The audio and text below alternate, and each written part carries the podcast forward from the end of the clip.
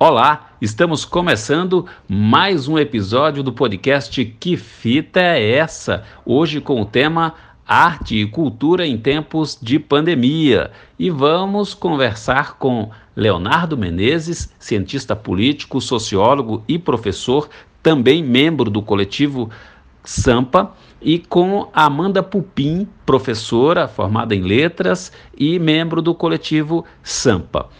O podcast Que Fita é Essa é uma parceria entre o CCJ, a Rádio Cantareira FM, com a realização do coletivo Sampa. E você pode nos ouvir no agregador de podcast de sua preferência e também no site da, no site da Rádio Cantareira FM. Edifício Wilton Paz de Almeida.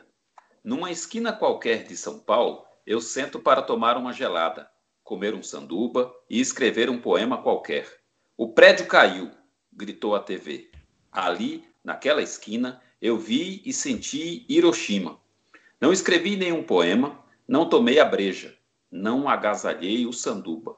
E a poesia entalada na garganta tinha gosto de morte. Olá, estamos começando o episódio Arte e Cultura em Tempos de Pandemia do podcast Que Fita é Essa? E vamos falar é, de arte e cultura em tempos de pandemia e comigo através do Skype, né, como se deve através do Skype em tempos de pandemia, mantendo aí o distanciamento e também cumprindo as orientações dos órgãos sanitários e de saúde, comigo a Amanda Pupim, que é formada em letras e professora, também membro do coletivo Sampa, moradora da zona sul de São Paulo, mais precisamente no Jardim Ângela. Olá, Amanda, tudo bem? Seja bem-vinda. Olá, muito obrigada. Que bom estar aqui.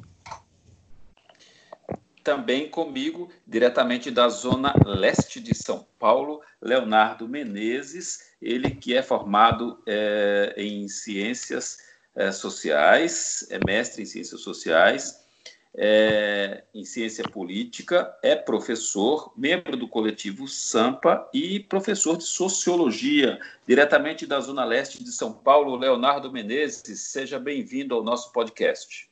Fala, Galdino. Obrigado pelo convite, cara. Só, só, só uma correção, eu, é, a graduação é em Ciências Sociais e a, o mestrado é em Ciência Política. Tá? Então, para você que nos ouve, isso é uma emoção Porque gente, a galera, o pessoal briga nas ciências sociais, aí tem que. Existe uma treta vai, lá, vai. só para deixar os caras claros. ah, bacana. É Muito bom. E lembrando que você pode nos ouvir nas, nos principais agregadores de podcast. Então, você pode ir no Spotify, no Deezer e ouvir esse podcast a qualquer momento, em qualquer lugar. Você pode ouvir o que fita é essa. Eu vou começar perguntando, né? Vamos trazer a, a, a Pupim primeiro, que é o dando lugar, né, Léo, para as mulheres. Ô, ô, Amanda, como é que você é, enxerga a questão da cultura nessa na, na pandemia. É, como é que as pessoas você vê o, a situação dos artistas e das pessoas que precisam de cultura? O que, que você tem visto aí? O que, que você tem a falar para a gente a respeito disso? Oi, então é, eu acho que esse é um assunto que dentre assim tudo que está sendo discutido, tudo que está sendo falado, é um assunto que precisa ser discutido é, porque é um direito da galera, né? É um direito assim como qualquer outro, acho que a gente pode falar mais disso depois. É, e eu acho que os artistas, enfim, né, de, de todas as esferas estão tentando chegar, né? Estão tentando fazer com que a arte e a cultura é, sejam acessíveis para o público, né? Inclusive a gente está tentando fazer isso é, através desse podcast, né? Entendi. Agora, uma das coisas, é, o Leonardo que está aí também é, participando com a gente, Léo, é, e aí eu vou jogar isso na roda, vocês podem comentar.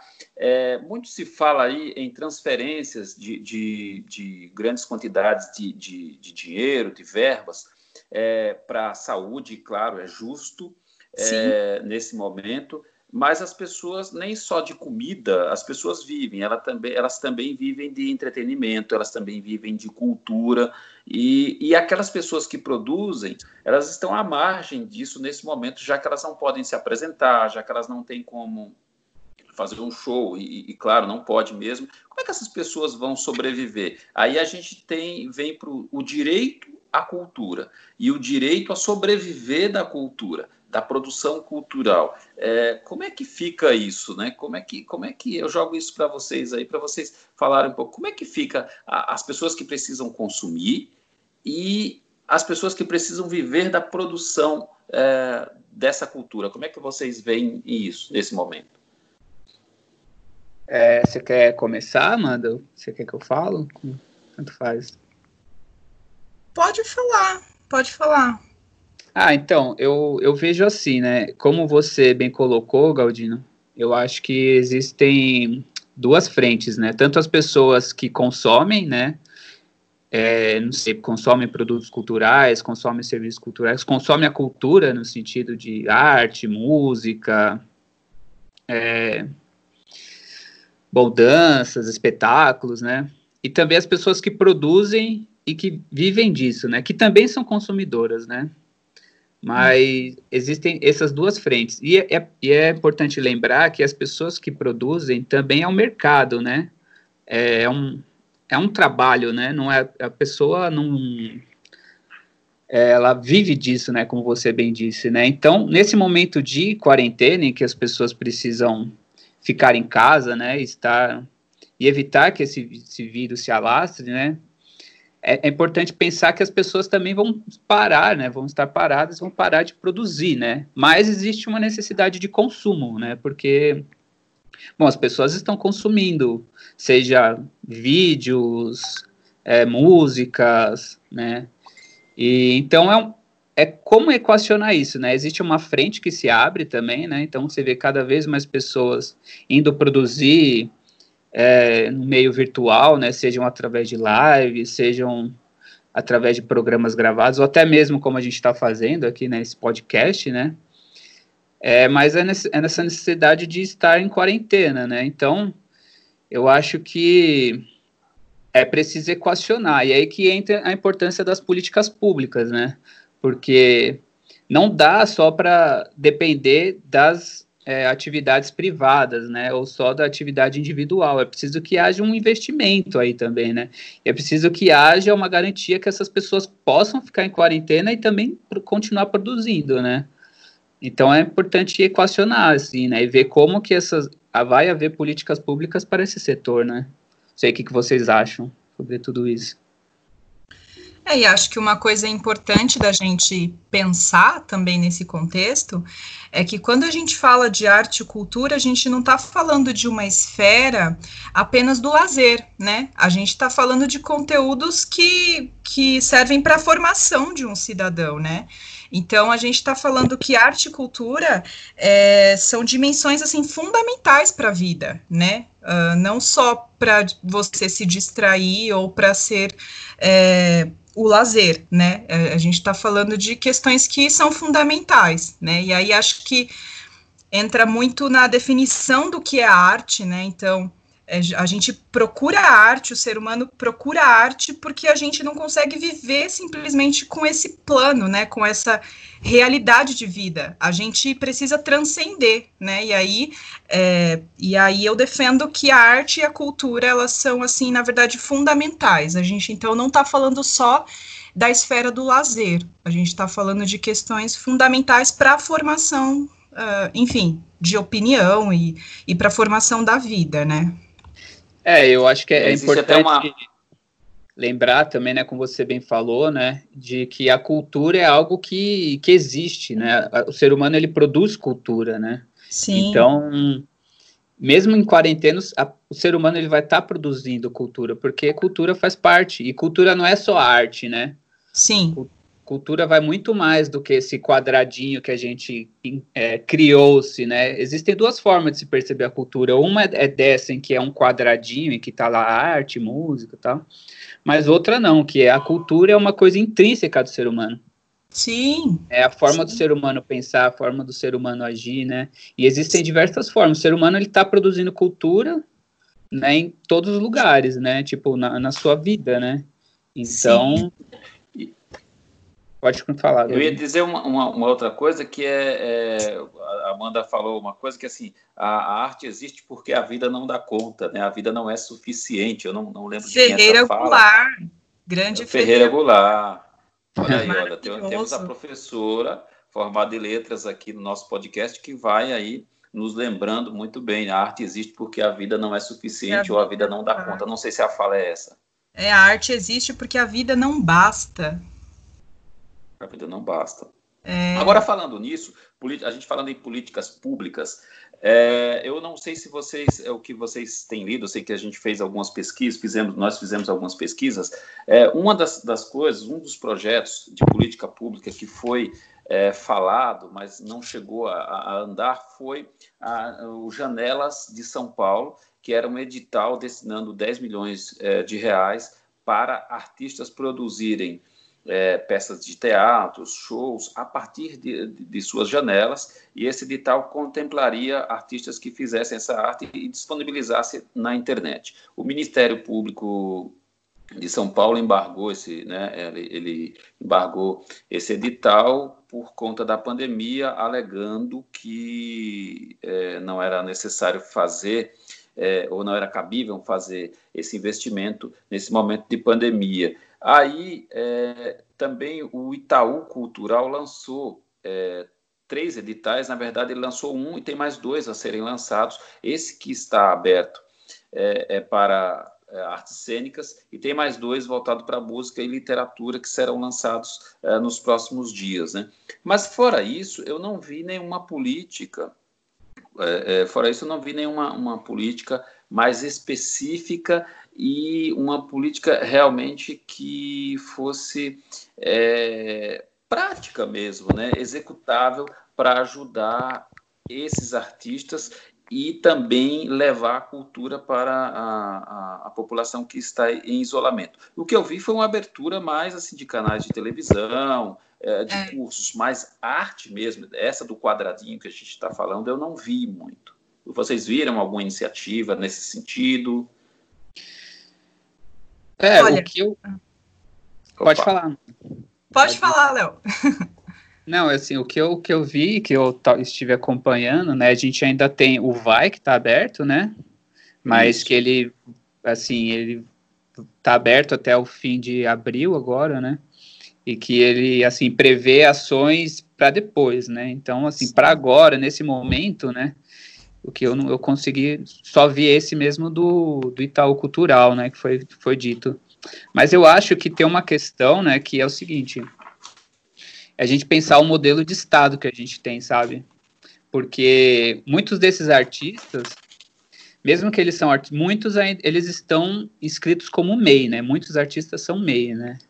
Eu também tenho MEI, não sei como, como vocês são, né? E, e existe essa política atual desse, desse auxílio, né? É. Que vai ser até o valor de 600 reais, está incluso o MEI, né? Isso.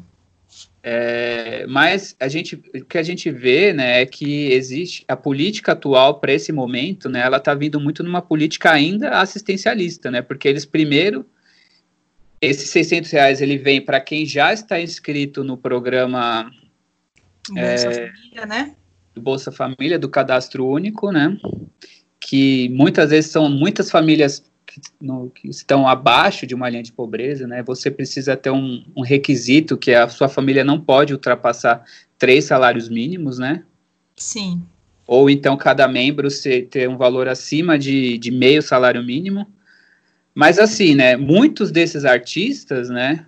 Alguns até eles têm, eles estão a mais, né, do que esse valor mínimo, né? Então você vê que o nosso estado atual ele ele está muito numa perspectiva assistencialista de de cobrir só pessoas e famílias que estão numa linha muito abaixo, né? Sim. Enquanto você vê outros modelos, né, que estão dando, eles estão cobrindo trabalhadores informais, estão cobrindo autônomos, estão cobrindo e com, e com valor muito maior, né, de, de financiamento, né?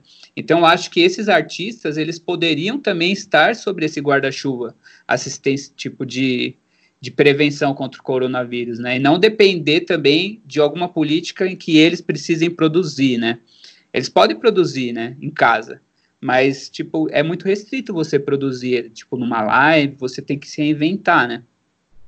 Para muitos artistas, né? Então eu acho que essa política do Estado ela poderia prever também um auxílio para pessoas que não necessariamente estejam numa linha de até três salários mínimos, sabe? É. Não sei o que é, vocês tem... pensam sobre isso. Sim, tem uma coisa também que eu estava aqui pensando, que é, a gente vê, por exemplo, muitos livros, filmes, né? É, inclusive tem uma matéria do dia 4 agora do É o País que está falando sobre isso, está indicando, né, músicas, shows, performances, é, exposições virtuais, só que a gente vê que são por grandes empresas, né, que, que, que disponibilizam isso para o público, e isso é maravilhoso, isso é muito bom, né? Ah, mas quando a gente fala de, de, do artista independente, né? Aí a gente já está falando de, de uma outra esfera, a gente está falando de. É, são pessoas que realmente não estão impossibilitadas de, de é, é, oferecer a sua arte, né? A gente vê essas.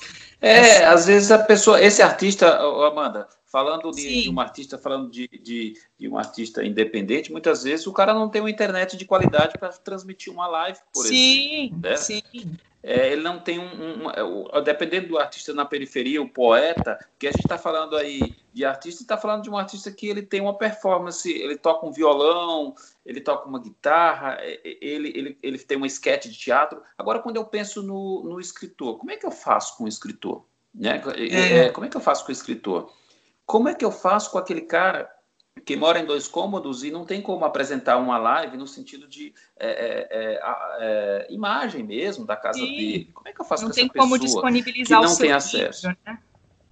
É, então, é. é. por isso que eu, que eu trouxe essa questão, né, de que Sim. nós artistas também temos, nós produtores, né, nós também temos, temos que ter um, uma proteção né, e uma política pública efetiva para conseguirmos estar em quarentena, né? E não depender da nossa produção, tipo, porque a gente cai de novo naquela ideia do empreendedorismo que, que o artista ele para ele se manter, mas esse, nós não estamos nesse momento tipo normal, nós precisamos de alguma política de uma ação efetiva, né, para que todos consigam estar em quarentena, né? E se a pessoa ela quer produzir, beleza, assim, aí existem né, diversas formas que a gente pode, mas a gente precisa de uma política em que as pessoas possam ficar, né, possam estar em quarentena, né, Sim. e não depender da sua produção para conseguir, entende? Exato, Sim. porque estão querendo que você produza na condição que você está. Então você está numa condição é, é, emocional já abalada por toda a situação fora, né, a situação social, a situação do país e do mundo, você já está abalado. Aí, para você poder se manter, você tem que produzir muito mais ainda do que você já vinha produzindo. Então, é um pouco trabalhar em dobro, não sei. É, é, não, você trabalha. Porque se o cara já tinha um show uh, vendido, um contrato feito, ele já estava preparado para aquilo e não para um outro formato é, de dentro de casa Sim. que às vezes ele não vai ter como adequar o que ele fazia num palco lá fora para dentro de casa, porque é preciso ter uma internet é, de banda larga rodando em qualidade, ter um cenário mínimo, juntar Sim. mais pessoas não pode, porque se você é uma banda, como é que você faz isso? Se você é uma banda, você tem seis, oito pessoas, é, é, como é que você faz isso? Como é que você junta? Não pode juntar, é aglomeração, né? Uhum. É. Para você que nos ouve, esse é o podcast Que Fita é Essa? Episódio de hoje, arte e cultura em tempos de pandemia. E nós discutimos Amanda Pupim, formada em letras, e o Leonardo Menezes, sociólogo. Estamos discutindo aqui arte e, culturas, e cultura em tempos de pandemia, o que, que a gente faz com isso, como que a gente faz com a arte, você que nos ouve, né? Como é que a gente faz com a arte? Como é, o que a gente vai consumir, o que a gente tem consumido nesses tempos, né? É, eu pergunto para vocês e vou, vou, provocando vocês, porque tem muita coisa que está acontecendo aí que está andando, eu vejo até os próprios editais andando com a morosidade da justiça brasileira, que quase o cara morre e a sentença não sai, ele não recebe. É, para agora, existe alguma saída é, que, que, que, possa ajudar esses artistas a, a, a produzirem e, e, de uma forma mais, eu diria, imediata ou mais rápida? Vocês veem alguma coisa que pudesse ser feita assim de uma forma a toque de caixa para ajudar? Porque quem está com fome não tem como esperar, né? É. Cara, eu, eu, eu acredito que é a mais rápida é, seja incluir essa categoria artística dentro da, dessa, dessa política de, de assistência para o combate ao coronavírus, né, que está sendo distribuído esse valor aí de 600 reais. Eu acho que o mais rápido, se pensar, é incluir a categoria artística dentro desse, porque assim, você tem o MEI, você tem autônomos, né, é, mas nem todo artista ele é o MEI, nem todo artista ele é, sim, ele pode ser considerado autônomo, né? Mas existe essa ambiguidade. Como que o, o Estado ele considera, ele considera o artista, né? O artista muitas vezes ele se enquadra como MEI, ele pode se enquadrar como autônomo, mas como incluir essa categoria e os artistas dentro dessa política de, de assistencial, de prevenção, sabe? Eu acho que para mim a saída mais rápida seria isso, né? É, e aí é uma, é uma questão cultural também do reconhecimento do artista, né? Porque uh, na nossa cultura, na nossa nação, né, como é que eu vejo alguém que, é, que faz arte, né? Então, como é que eu, eu vejo um professor, por exemplo, né? Então, você trabalha ou você dá aula também, né? Como se não fosse um trabalho. Então, acho que tem muito essa visão do que é o artista, né? Então, ah, arte não é trabalho, arte é trabalho, né? Então, de repente. Se o cara é professor de arte ainda, ele tá lascado, né? Nossa! então, é, é muito complicado, né? É a visão é. que, que a nossa sociedade tem do artista, né? É, é muito triste porque a gente, né? a gente é muito triste porque a gente vê é, é, você tem muita gente boa, um artista é, de, de, teatro, por exemplo, ele está fazendo uma peça na, na, num teatro fechado, ele está na, rodando um teatro pela uma biblioteca pública, é, e aí você encontra ele na rua e pergunta: o que, que você faz? Eu sou artista. Aí, é, sou, sou, sou ator. Ah, é, um dia você chega lá. Lá onde, gente? Ele já tem, já está trabalhando. Às vezes o cara tem 10, 12, 15 anos trabalhando, fazendo um trabalho maravilhoso. E esse chegar lá, na maioria das vezes, é chegar na Rede Globo, né? Chegar numa televisão, numa, numa novela, numa. Gente, isso não, não, vai caber todo mundo a carinha lá. E aí o, o é. senso de, de ser alguém, ser, ser é, um ator, ou ser um. Né? Cara fala assim, não, é só se chegar lá Globo, só se chegar, não, e não é. Tem muita gente que é muito boa, muito talentosa, que não tem lugar para todo mundo nos veículos, nos espaços. E, e, tem muita gente nessa condição que precisa ser ajudada, né?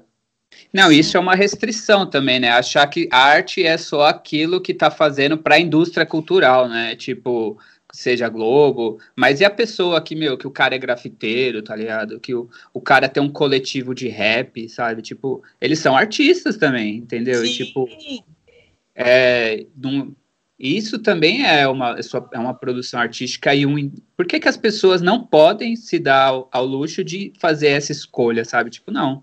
Cara, meu negócio é, sei lá. É... é... tem, uma outra, tem uma outra coisa aí nesse meio que é a marginalização é, de algumas categorias dentro da nossa sociedade. Você pega, por exemplo, a, a, ciência, os cientistas, eles foram recentemente, pelo governo atual, eles foram é, é, jogados ou deixados à, à margem ou tidos como não tão importantes. E hoje se vê a importância emergencial e, e a importância assim fora do comum dos cientistas no mundo inteiro, embora alguns países não tratem mal a, a ciência, tratem dentro do que é para ser tratado, mas no Brasil a, a, a, ciência foi deixada de lado, ou cientistas, as verbas foram retiradas, foram diminuídas, e aí é, com a arte não é diferente. É, quando é que a gente vai entender, e aí fica essa, essa reflexão, quando é que a gente vai entender que a arte, assim como a saúde, assim como a alimentação,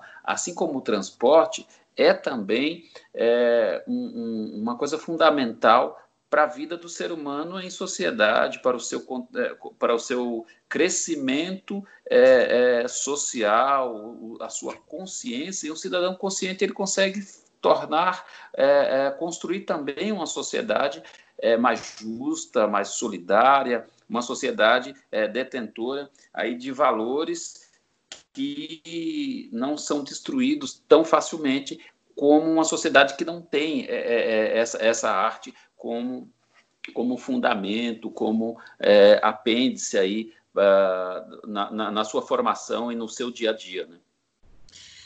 Tem um, um, um, um ensaio né, de um grande sociólogo e crítico literário que é o Antônio Cândido, né? É, que eu havia falado para vocês. E aí tem dois trechinhos bem pequenininhos aqui desse ensaio que ele fez, que se chama O Direito à Literatura, que eu queria ler para a gente comentar, para a gente pensar nisso que você está falando, né? Então ele fala assim. Claro.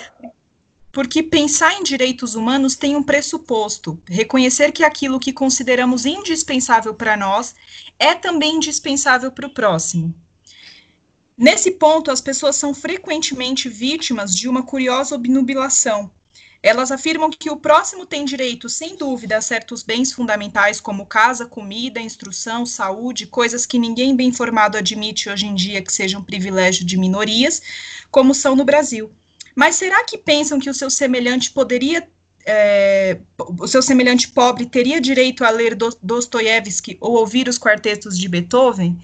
Então, acho que é muito isso da gente pensar que Ok, o que é fundamental é casa, é comida, é roupa, é saúde, mas a, a, a arte, o acesso, né, a qualquer Uh, tipo de a qualquer manifestação artística também é um direito, né? E precisa ser pensado dessa forma, né? Então, é, direitos não são apenas essas coisas físicas, né? Uh, a arte ela também é um direito. Aqui ele é claro que ele está focado assim é, uh, ele está falando de literatura, enfim, ele fala de outras coisas, mas é uma coisa muito importante da gente pensar, né, como um direito ter acesso, né, a toda e qualquer manifestação artística. Acho que é uma é. coisa. Ah, legal, né? E até dando continuidade ao que você estava falando, né?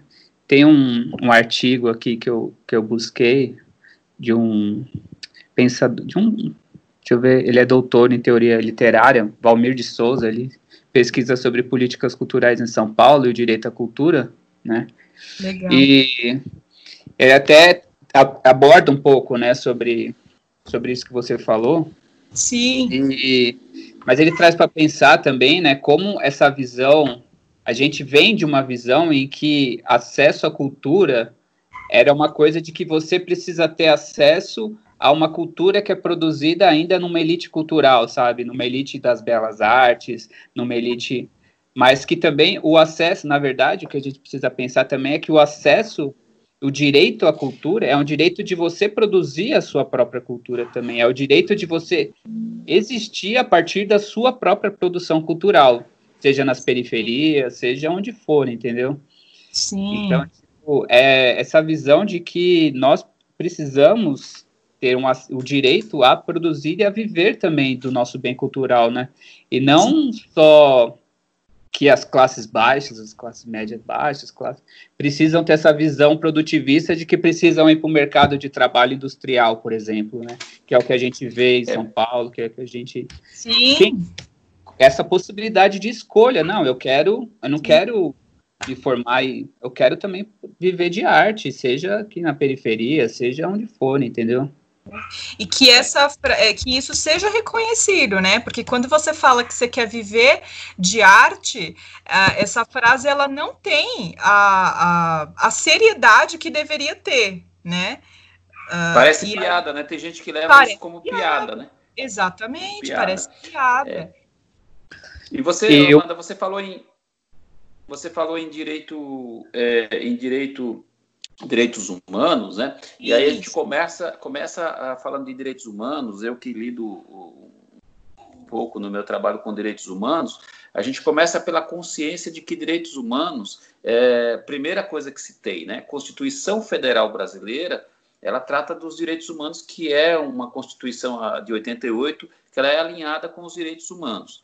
E, e a primeira coisa que se tem culturalmente divulgada é que direitos humanos é para defender bandido.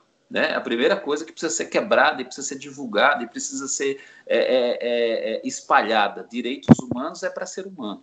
E entre os Sim. direitos humanos não está só aquela pessoa que está encarcerada porque cometeu um crime, né, porque ela cometeu um crime. É, a primeira coisa de direitos humanos, o cara cometeu um crime, ele tem que ser punido, ele tem que pagar é, uma pena por ter exercido lá, é, por ter é, praticado um crime, mas ele não deixa de ser um ser humano, que ele também sente dor, ele também tem direitos é, e deveres. Então ele não deixou de ser ser humano porque ele cometeu um crime. E aí, voltando para direitos humanos, os direitos humanos não estão restritos a isso. Eles estão, é. eles estão, eles são mais abrangentes. E aí, quando a gente vem a direitos humanos, a gente chega, essa abrangência chega à arte, à cultura, à educação e à cultura não só a consumir o que vem, né? Porque a gente tem essa questão aí da, edu, da educação, dessa coisa de a gente só consumir o que vem, mas é, e, e, tirar o monopólio da produção, porque a gente tem um monopólio de produção que é uh, uns grupos de produção de, bem definidos, e aquele cara que está na periferia cantando rap, será que ele não pode produzir? Ele tem que ter acesso e condições a chegar a um edital é, de cultura, é, chegar a um espaço onde antes ele não chegava. Então, isso precisa cada vez mais é, ser quebrada essas barreiras, Sim. tanto do, do conceito do que é direitos humanos, tanto do acesso desse artista de periferia em todos os aspectos a, a espaços que é, precisam ser democráticos a todos, aqueles que já têm a sua fama, mas aqueles que também não têm. E é o medo da, de, de planos emergenciais, como você tem é, a Lei Rouanet. A Lei Rouanet, ela contempla desde o cara que não tem é, uma fama até o cara que tem fama, mas quem consegue a verba é quem tem a fama. Então precisa favorecer o menos desfavorecido. Olha, nosso papo tá uma delícia, mas está chegando ao final a primeira parte da nossa conversa, né, do episódio Arte e Cultura em Tempos de Pandemia. Mas não fique preocupado que em seguida a gente já está produzindo a segunda parte dessa conversa e você pode nos ouvir a qualquer momento, a qualquer hora no agregador de podcast da sua preferência.